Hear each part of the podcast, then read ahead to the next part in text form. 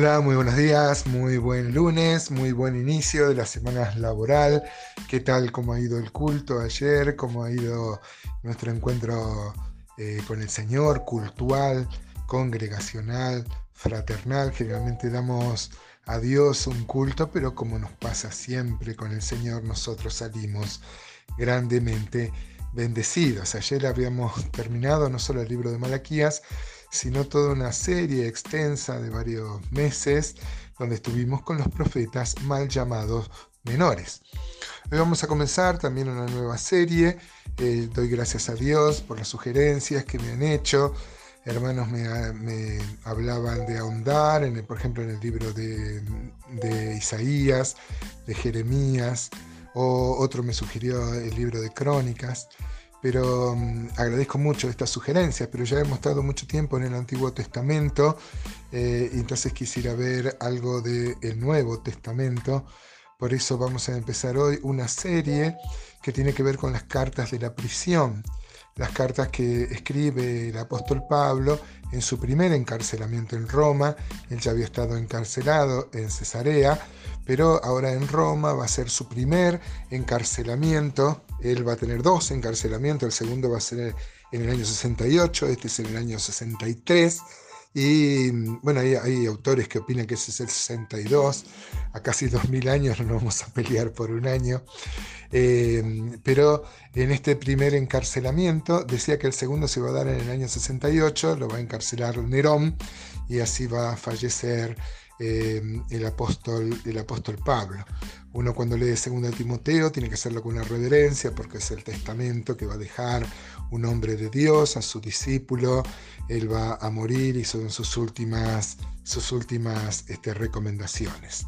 Quizás también hagamos una serie luego de las, cartas del segundo encarcelamiento en Roma. Pero ahora nos va a ocupar entonces las cartas que escribió Pablo estando preso en Roma en su primer encarcelamiento en el año 63 o 62 según algunos, algunos exégetas.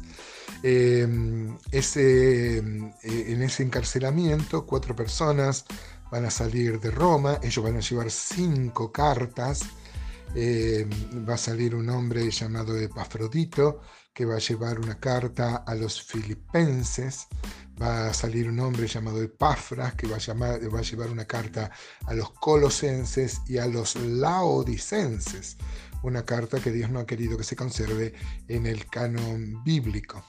También va a salir un hombre eh, que era un esclavo, le decían onésimo, y él va a llevar una carta para Filemón, y también va a salir un hombre llamado Tíquico, eh, que va a llevar una carta para los Efesios. Eh, seguida esta introducción, mañana vamos a empezar a ver esta primera carta de las cinco, bueno, vamos a ver solo cuatro porque la, quinta carta que escribió el apóstol Pablo en este encarcelamiento, Dios no ha querido conservarlas. Estos hombres habían estado con el apóstol Pablo, que ahora está preso, preso por el Evangelio, no es preso porque sea un delincuente, no es preso porque, eh, porque haya, haya cometido algún delito. Y esto, hermano, ya tiene una aplicación bárbara. Por ejemplo, cuando veamos Filipenses, que es un canto a la alegría, al gozo, eh, tenemos que tomar conciencia que quien escribió eso eh, lo hizo desde la cárcel, y la cárcel romana, ¿no? También vemos las preocupaciones, por ejemplo, en la carta a los colosenses y aún la carta que va a escribir a los efesios. Los, siempre los enemigos de la Biblia discuten la veracidad y la autenticidad. Dice que la carta a los efesios no puede haberlo escrito Pablo porque el apóstol Pablo va a estar tres años trabajando en Éfeso, va a fundar una iglesia ahí y es raro que no haya, que no haya este eh, saludos personales. Una, necedad, porque no, no es un argumento válido para desacreditar la carta a los Efesios. La carta a los Efesios habla como pocos, amados hermanos, acerca de la iglesia. Del misterio de Dios escondido en Cristo. Esto es lo que le preocupaba al apóstol Pablo y lo que debe preocuparnos a nosotros. A nosotros tenemos que amar lo que más ama el Señor, que es su esposa, su iglesia. ¿no? Tenemos que amar al mundo, claro, sí, amar a los enemigos también, pero de manera especial debe formar parte de nuestras preocupaciones la iglesia de Jesucristo. ¿Para vos qué es la iglesia, hermano? Para muchos la iglesia es una institución, para muchos la iglesia es un, como un club y nada más lejos de eso. ¿no? La iglesia del Señor es el proyecto magno que el Señor tuvo escondido desde los siglos en Dios. Él siempre tuvo pueblo, pero la iglesia fue una revelación, una sorpresa con la que sorprendió Dios al mundo. Vamos a ver en estos días, este, no mañana seguramente, pero en estos días lo que es la anaquefalaiosis, que es el gran deseo que tiene Dios en su corazón y por lo cual armó su economía, armó una dispensación en el cumplimiento de los tiempos. Así que si me acompañan, eh, como dije en la introducción, ahí riego estas humildes consideraciones con oraciones para que mm, eh, Dios las use. Uno las suelta en el internet, en el, WhatsApp y vaya a saber, yo sé que se reenvían. Así que doy gracias a Dios por este, por este privilegio.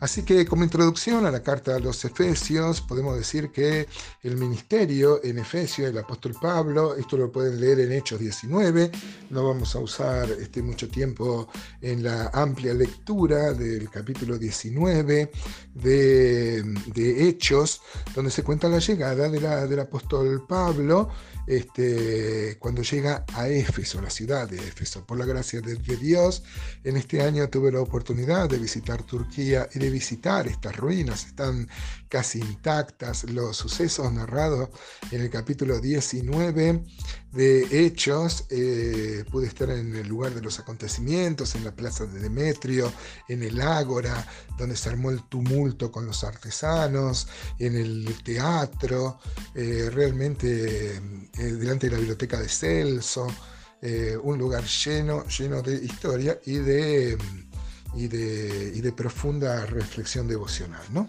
Bueno, la cuestión que llega el apóstol Pablo a Éfeso y lo primero que encuentra son unos discípulos de Juan que ni sabían que había el Espíritu Santo. Miren qué barro, ya hemos hablado sobre Juan el Bautista.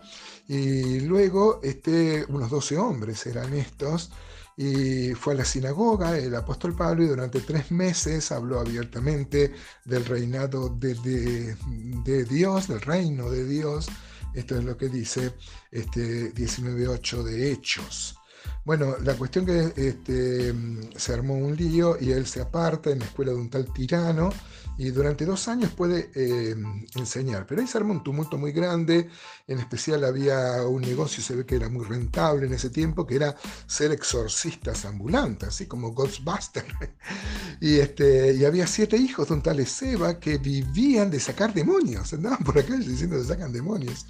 Y bueno, y como el apóstol Pablo hacía milagros eh, por mano del Señor, claro, este, estos querían hacer así, agarraron un hombre endemoniado y le dijeron, este, te conjuro en el nombre de Jesús que predica Pablo. Y los demonios dijeron, a Jesús conocemos, Pablo también, pero ustedes quiénes son. Y el hombre, que era uno solo, agarró a los siete hijos del Taleseba y los llenó de chichones y huyeron, este, y huyeron desnudos, dice la palabra. Dígame si no es hasta hilarante, hasta risueño. ¿no? Bueno, muchos eh, se convierten al Señor, se divulga la palabra. Eh, muchos que habían pertenecido a la magia vienen y queman sus libros y se hace la cuenta, eh, eh, resulta de 50 mil monedas de plata, una verdadera fortuna. y una muestra de la conversión, hermanos. Cuando uno se convierte, tiene que abandonar la antigua vida. Luego se arma este lío con Demetrio, y bueno, y al final un tal Alejandro pone paz en la asamblea, era un, era un cónsul, un. Este, eh, sí, era un, funcionario, la gente decía eh, eh, grandes Diana de los Efesios, Artemisa, dicen algunas versiones, y bueno, y en este tumulto van a ser la iglesia de Éfeso. siempre la iglesia tuvo un inicio tumultuoso, ¿no? Así que yo te invito, hermanos, a que veamos desde mañana la carta a los Efesios, pero ya de por sí ya podemos reflexionar en que siempre el cristianismo revolucionario y siempre el cristianismo tiene que mostrar cambios en la vida.